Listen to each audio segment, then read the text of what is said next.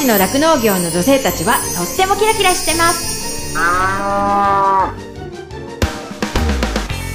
広尾町で酪農家をしています。マドリンこと砂子田まどかです。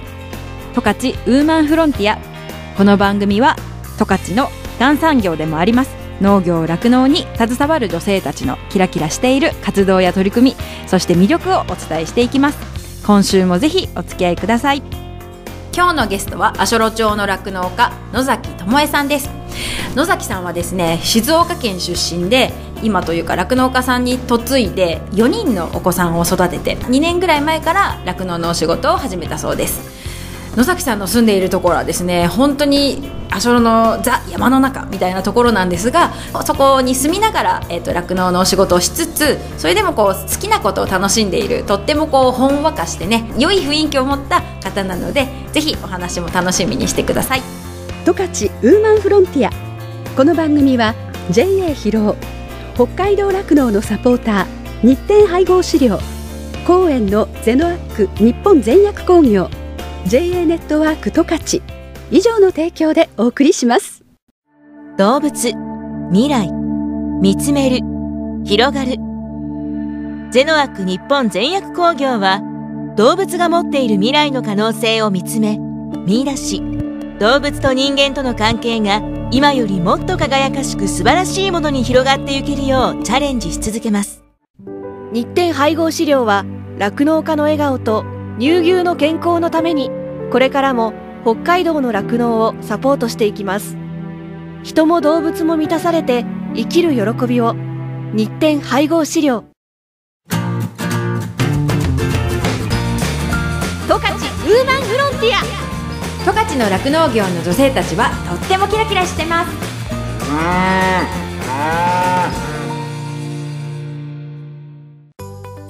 今日のゲストは足寄町の酪農家の野崎智恵さんです。こんにちは。こんにちは。今日はよろしくお願いします。よろしくお願いします。新型コロナウイルスのいろいろもあってテレビ電話で私たちはあの会話をしようかなっていうふうに思ってます。はい、はい野崎さんはお嫁さんに切って最初はやっぱりねすぐお子さん産んだりとかしてて子育てとお家のことをメインに最初はやられてて酪農のお仕事始めたっていうのが最近だって聞いたんですけど何年くらい前からですか？えっ、と毎日こうやって手伝うようになったのは、えー、と2年前。2年なんですね。はい。3年目に入ったところですね。ね、それまではまあなんかちょっとこう手が足りない時はちょろっとお手伝いしたりとかしながら、まあ、家のことをメインにやられててでその2年ぐらい前からおばあちゃんにその家事とかお食事とかはメインでお願いするようになってで野崎さんが牛舎の方に出るようになったっていう。ね、でもねおばあちゃんも結構パワフルおばあちゃんでねそのご飯も作りながら子牛の保育はやってくれるんですもんね。ええすごいですよね。でもやっぱそうやって長年やってきたおばあちゃんはこうちょっとした牛の変化とかっていうのも見つけられたりとかしてくれるってことですもんね。そうなんです。やっぱうまい。うまい。うまい私たまにやっぱ留守にした時頼まれてることがあるんですけど拳はなかなか飲んでくれないしなんか下痢とかしてると動揺するし どうしようどうしようって感じなんですけど。なんかね前の日までね元気よくミルク飲んでたのに次の日になったらいきなりなんか飲まなくなったりとかね。そういう場合ありますもんね子牛ってね。落ち着いてねばあちゃんいつでも落ち着いて大丈夫だみたいなあそういうこうなんか落ち着いてる冷静なおばあちゃんなんですね結構。そうそうなんですよ。動揺しない。でもいいですねそういうなんかこう野崎さんちみんな穏やかな人なのかなってイメージです。そんなにね怒ったりなんだりもするわけでもないしね。牛にもきっと優しいんでしょうね。うんと思います。皆さんそうでないですけど。いやでもねやっぱこう言うこと聞かないとカーってなっちゃう時もありますしね子牛もね元気なのになんで飲まないのって時とかも困りますしね。なんですよね。そうか。でっていうことは子牛のお世話はまあおばあちゃんがやっているけども、えーと、と野崎さんは今牛のお仕事だと何やってるんでしたっけ？え搾乳やってます。搾乳。えっ、とご主人と一緒2人で？はい2人でやってます。大体朝何時ぐらいに起きるんですか？私は5時ぐらい。私は。私はえっ、と旦那様の方が4時にはもう家を出てるかな。あそういうちょっと時間差あるんですね。はいちょっとじゃない。かなり。思います。で、まあ、先に行ってあ餌とかやったりししてくれてるってことですか？えー、そうねバンクリーナー回したりとか先に行ってやってる仕事があるから私が来たら搾乳するようになってて。ああなるほど。その段取りをしといてくれるってことですね。そう。そう。野崎さんちはですね、えっと、大体搾乳をする牛さんが50 55頭ぐらい50頭ぐらいかな。50頭まあ50頭から55ぐらいの間で大体搾乳する牛さんがいて酪農家さんいろんなこうね施設っていうかいろんなタイプの酪農家さんがいるんですけど野崎さんちはこうつなぎ飼いって言って牛がバーッと首でつながってるような感じなんですよね。そうです。なのでさっき言ったそのバンクリーナーとかもねそのちょうど牛さんが寝てて起きてこう用を足すところがこうレールになっててはい。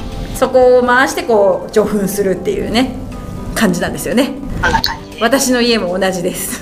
あそうなんですか。はい。であの規模も一緒であ昔あれじゃないですか。野崎さんマドリンに来てくれたことありましたよね。行ってる行ってる。そうだよ。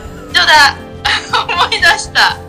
処理室で話をしたの。そうそうそうそう。当時あれですね。あれは何年前なのかな？2年ぐらい前になるんですかね。その野崎さんの地域のあの酪農家の女性たち56人ぐらい。はいお邪魔しました。ああいえいえ。その時にねあの久富さんと一緒にあの視察って言ってねうちとあと広尾のもう一軒酪農家さんと。あと川口さんでしたっけ？川口さん来てましたね。来てましたよね。そうですよ。赤ちゃんちっちゃい7番目の子抱えてその時も来てくれてましたよね。はい。はい。そうそれでこう来てくださって私もその時に長いこと喋ったなっていう記憶がありますあでも大体1年に1回のそのこうあんまり畑もないような時期にどっかお出かけしましょうって言って出かけたりするっていう感じですか？そうですね。まあそういうつながりもいいですよね。仲いいね。あの上足ロは多分ちょっと他知らないけど上足ロの酪農家は女の人仲いいと思いますもうモアショロは少ないので上足ロの人と一緒。あ一緒で上足ロって呼んで女性でやっています。その辺であじゃあモアショロって今住んでらっしゃるところは酪農家さんでいうと何軒ぐらいあるんですか？3軒。あそうなんですね。まあそうやってこうまあ例えばまあだんだんこうねちょっと農家さんも減ってきてそれでそういうふうにこう地域が隣同士で一緒になって研修したりとかするっていう感じですよね足寄町はまあ多分広尾もそうだと思うんですけど酪農家が農家さんの中では酪農家が一番多いですよね。畑屋さんとかより酪農家さんがとかあと畜産が多いですよね。足寄和牛とかも結構有名ですからね。あそれはそうかもしれないですうね、ん、あとねやっぱラワンが近いからラワン麦吹き育ててる人が結構いるんですか？いますね。カナンいますね。何軒かあるのかな。うんねでもそうラワン麦はその大きくて有名なんですよねそうですね。大きくて。うんうん。しかもねだってあの道の駅でああやってこう千春が一緒に写ってますもんね。ラワン麦とねだからそういう意味ではなんか足寄町は有名ですよね。あじゃあそっか。お嫁さんに来る時に「足寄は松山千春の町だよ」って言ったらみんなわーって感じにならなかったですか？ならないし言わなかったかな。それはなかったか いやそうですよ。だってあのーピンとこないですよね。あのいきなり北海道の足寄町にお嫁に行くんだみたいな話してもねどこよ足寄ってって感じですもんね。私でさえ思いましたからね。そうですよね。しかもねだって北海道旅行で来たけどあんまり足寄町行ってないっていう感じだし。それちょっと面白かったです。ね今思えばね冷静になってことですよね、いやでもいいですね。なんかいなんだろうな。なんか勢いって言っちゃいけないんだろうけどでもそういうこうそこに縁があったんだなっていうのがなんかいいのかなっていうふうに思います。そうですよ。勢いないとなかなかね。先進まそうそうですか。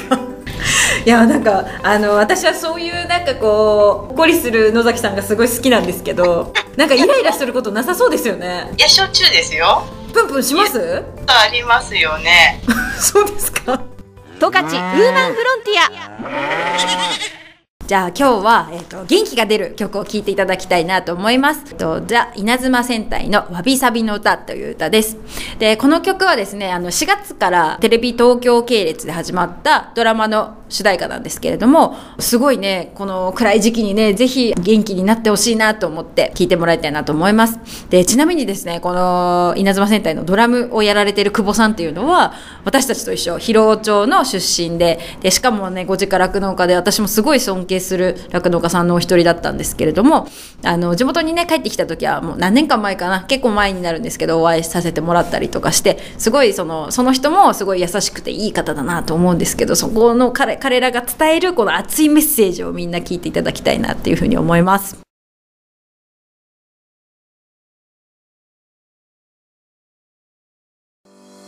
十勝ウーマンフロンティア広尾町の酪農家マドリンがお送りしています今日のゲストは足寄町の酪農家野崎智恵さんです。あの搾乳のお仕事してるっていうことなんですけどそんなにこう仕事をするってことに抵抗もあんまりなかったんですかね。その例えばお嫁に来てもう十何年とか経ってから本格的にお仕事することになったわけじゃないですか。だからドキドキしましたよ。牛怖いから。牛怖いですか？怖い怖いのもいますからね。うんうん。でも怖いのはやらないから。あ触らない 怖いのは飛ばすから。そしたらご主人がやってくれるんですか？そうです。そうですよね、まあ、牛もねいろんなこうみんながみんな同じ性格でもないですしね。だからこうすごい普段は穏やかなのにこう搾乳の時だけちょっとね神経質になっちゃったりする牛とかもねたまにいたりしますからね。ここはあのー、まあ一緒に仲良くお仕事してるっていう感じでいいですね。ねできることしかできないですからね。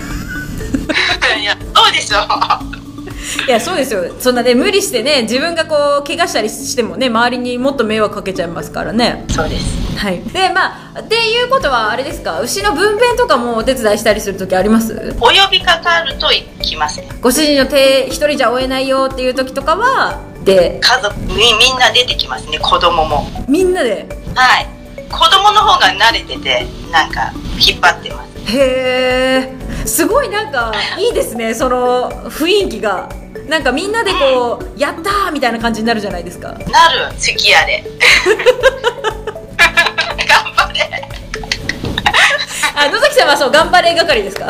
ちゃんと引っ張ります。一緒に。えそういう時はもうじじいちゃんばあちゃんも出てたりするんですか？あ出てます。あすごい。もうなんか結構一大行事みたいな感じですよね。はい。もう役割分担して「ばあちゃんミルク温めとけ」みたいな。豆乳温めとけとか。あすごい。でもそれで、まあ、無事にね生まれてねこの子牛が元気に育ってくれたらなんかみんなほっこりするっていうかみんないいですよね。うん、しかもね時間もこういつ産むかもねやっぱ分からないからあの日中だったらいいかもしれないけどちょっとね眠くなる夜に分娩の時でもねちょっとお手伝い必要な時とかはねちょっとみんな眠いながらこう頑張って無事に出産してさせてあげられたらなんかいい気分で寝られますよね。いいですよね、うん、なんかそれがこう家族でやるっていうところのいいところなのかなと思います。家族でみんなで酪農家さんでこう子供たちもねここぞとばかりにこう出てくわけじゃないですかそういう時は。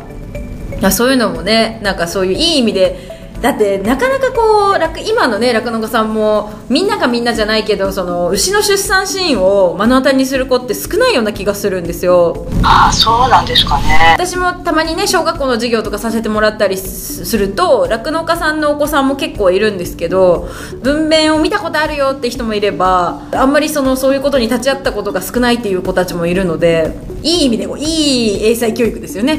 と思った。私ねそれもすごくまずこの仕事ついてすごく感じましたね。な子供にいいなとは思いましたね。うん。そういう意味でなんかこう生き物とかそういう命をね大事にするっていう一つの気づきっていうかそういうところにもなるのかもしれないですよね。いますね。で、まあ、生まれたらばあちゃんがミルク係でまたやってくれるわけですね。うん。そうです。そのね連携がちゃんとできているところがいいですね。うん。いい感じですねこう自分のあのペースがあるからすごく心地がいいです私は。よかったです。でねこう無理はしないし。でもその無理しないっていうのはある意味こうみんなにこう気を使えてるってところだから私はいいと思うんですけどね。ありがとうございます。はい。なのでこう仲良く酪農家も続けてていいなと思うんですけど。そしてあとあれですよ。今日の一文字。かいか書けばいいですねここでね。はい、はい、なんでこの星っていう字を選んだんですか？星が足の木ってとにかく感動したのは星が綺麗。ああ十勝が全部かな。びっくりしました。もうこんなに星綺麗で。で今でもやっぱ帰る時毎日なのに星綺麗だなと思って。私北岳の山小屋泊まった時の星と変わらないというかそれ以上ぐらいに綺麗に感じるんですよねあじゃあ毎日あのお仕事終わってからお家まで牛舎からお家に帰る道のりの中でこう星が見えるとああ今日もなんか一日終わったみたいな。うんそうですよ。あこれ見れたらもういいかなっていうぐらい。なんかねちょっとこう気持ちがなかなか優れなくても星空見たらなんかちょっと気持ちがこう良くなるというか。流れ星見たら本当にああよかったなって思しかもあれですよね季節を感じますもんねそうやって星空見るだけでもね。十勝の方は本当幸せだと思いますよ。はい私も小さい時の思い出なんですけど仕事が終わってからお家に帰るまでのその本当に短い時間だけどその時間がすごいなんか星を見ながらうちの両親とおしゃべりして家に帰る時間がすごく好きで、うん、ね、うちの親も仕事終わるの遅くってもそれでもあのこう牛舎でなんかちっちゃい頃待っててそれでお父さんお母さんと帰るその星空を見ながら帰る時間がすごい好きだったなっていうのがあるのですごくわかるというか今でもこう帰る時に空見上げて星綺麗だとすごい気分がいいなっていうふうに思うので。ですよね、うん、だからすごいなんかああわかるってすごい思いました今。でさらにもう一つ使えたの冬は朝行く時に星が出てるんですね。あれもなんかいいな。うんうんうん。そうですよね。もう4時5時5時ぐらいでもまだ真っ暗ですもんね冬は。北海道ならではね。へえ。いやでもねそれはなんかすごいある意味このお仕事の特権かもしれないですよね、うん、そういう季節とかをこう空を見ながら感じるっていうことですもんね、ね、はい。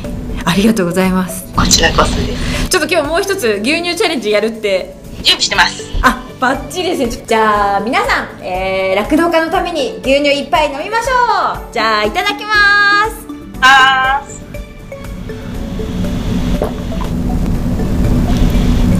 うまい。うまい。ありがとうございます。うまいよ。いっぱい飲んでねえっとあの今日はあのテレビ電話でねこうやって話をしてたのでいろいろが解けたら今度はねお会いしたいなっていうふうに思うんですけど今度はぜひ私も足ロに遊びに行ってこういろんな楽しいことをしたいなっていうふうに思います。と今日のゲストはトロ町の酪農家の野崎智恵さんに出ていただきました。ありがとうございました。ありがとうございました。お邪魔しました。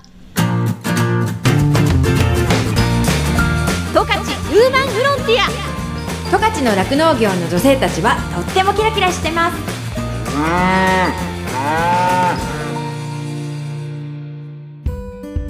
エンディングです。今日の放送もインターネットで聞くことができます。FM ジャガのホームページ十勝ウーマンフロンティアの番組ブログからお聞きください。再放送は毎週火曜日の夜7時から7時半です。この番組では感想やご意見もメッセージとしてお待ちしています。宛先はですねメールで jaga.jaga.fm jaga.jaga.fm になってます。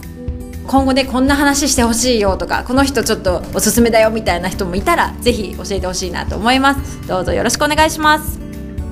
この後はこの番組を支えてくださっているスポンサーさんからの大事なお知らせタイムです。最後まで聞いてくださいね。十勝ウーマンフロンティア。ここまではマドリンこと砂子田まどかがお送りしました。どうもありがとうございました。